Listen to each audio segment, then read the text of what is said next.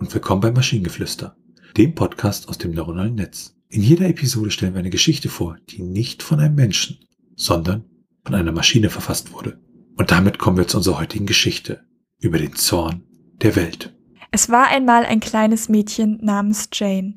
Jane war immer voller Zorn, wenn sie aufgewacht ist. Anstatt ihre Emotionen zu bekämpfen, machte sie sich auf die Suche nach einem Weg, ihren Zorn zu kontrollieren. Schließlich, eines Tages, fragte sie ihre Mutter, wie sie ihren Zorn bekämpfen könnte. Ihre Mutter lächelte, gab Jane einen sanften Kuss auf die Stirn und erzählte ihr eine Geschichte. Sie erzählte von einem alten König, der so wütend wurde, dass er eine Welt des Zorns erschaffen hatte. Dieser König reiste um die Welt und erlaubte den Menschen andere Emotionen als Zorn zu fühlen. Er ermöglichte den Menschen Glück, Liebe, Hoffnung und Mitgefühl zu erfahren. Jane war begeistert von dieser Geschichte und versuchte alle anderen Emotionen auszudrücken, die sie empfand. Jedes Mal, wenn der Zorn begann, sie zu überwältigen, erinnerte sie sich an den alten König und wusste, dass sie es bewältigen konnte. Mit der Zeit lernte Jane, ihren Zorn zu kontrollieren, und als sie älter wurde, entwickelte sie ein Gefühl der Akzeptanz und des Respekts, das sie anderen gab und ihr half, in schwierigen Situationen zu wachsen. Jane verstand, dass der Zorn kein schlechtes Gefühl war, es war etwas, das sie mit anderen teilen konnte und eine starke Kraft in ihr war. Sie verstand, dass sie den Zorn nicht nur kontrollieren musste, sondern dass sie auch dessen Verwendung und Kraft verstehen musste. Jane lernte, dass wenn man seinen Zorn nur als eine Kraft erkennt, die nicht nur das Böse, sondern auch das Gute bewirken könne, man es verwenden kann, um die Welt zu einem besseren Ort zu machen. Und das war die Kraft des Zorns der Welt. Äh, ja, durchschnittliche Geschichte und ich finde, mir wird hier die Emotion oder der, der, das Gefühl des Zorns irgendwie zu sehr, ja, glorifiziert. Ja. Also bis kurz vor Ende dachte ich, das ist eigentlich eine irgendwie süße Geschichte. Auch wenn die nicht ganz konsistent ist, weil der König erschafft eine Welt des Zorns und ermöglicht dort andere Emotionen als Zorn zu, zu fühlen. Das, das ergibt irgendwie nicht wirklich Sinn. Ich musste innehalten, um zu, mehrfach zu lesen, ob ich da jetzt nicht das Wort nicht überlesen habe.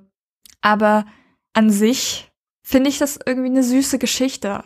Ähm, ja, also ich fand sie jetzt so, ja, also ich, ich komme damit nicht wirklich äh, weiter. Ich fand die Geschichten davor, so die letzten zwei, drei, vier Episoden, die fand ich ganz neckisch, aber diese hier erinnert mich doch mehr so an unsere nicht ganz ausgegarten Fantasy-Episoden äh, von Geschichten. Also ja, irgendwie war jetzt nicht so der Bringer, wo ich sage, großartig gleich nochmal lesen, sondern so, hm, okay, war ganz, naja, interessant wäre schon übertrieben. Also ja, du siehst, meine Begeisterung hält sich in Grenzen.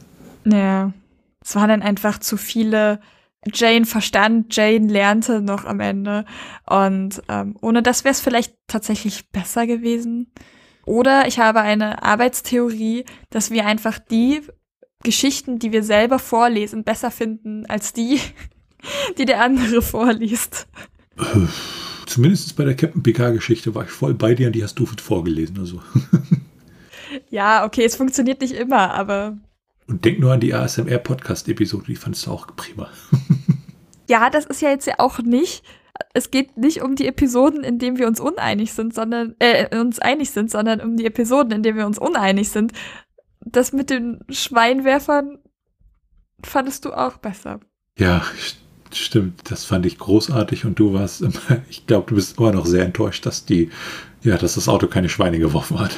Ja.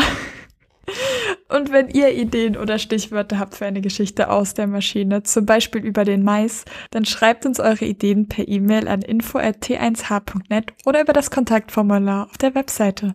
Bis zur nächsten Episode von Maschinengeflüster. Bye bye. Tschüssi.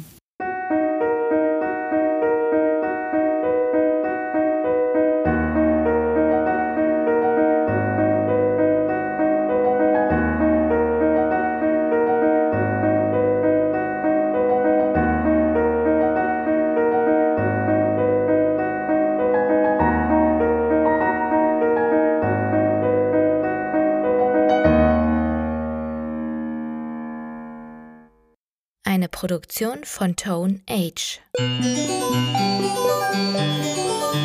t1h.net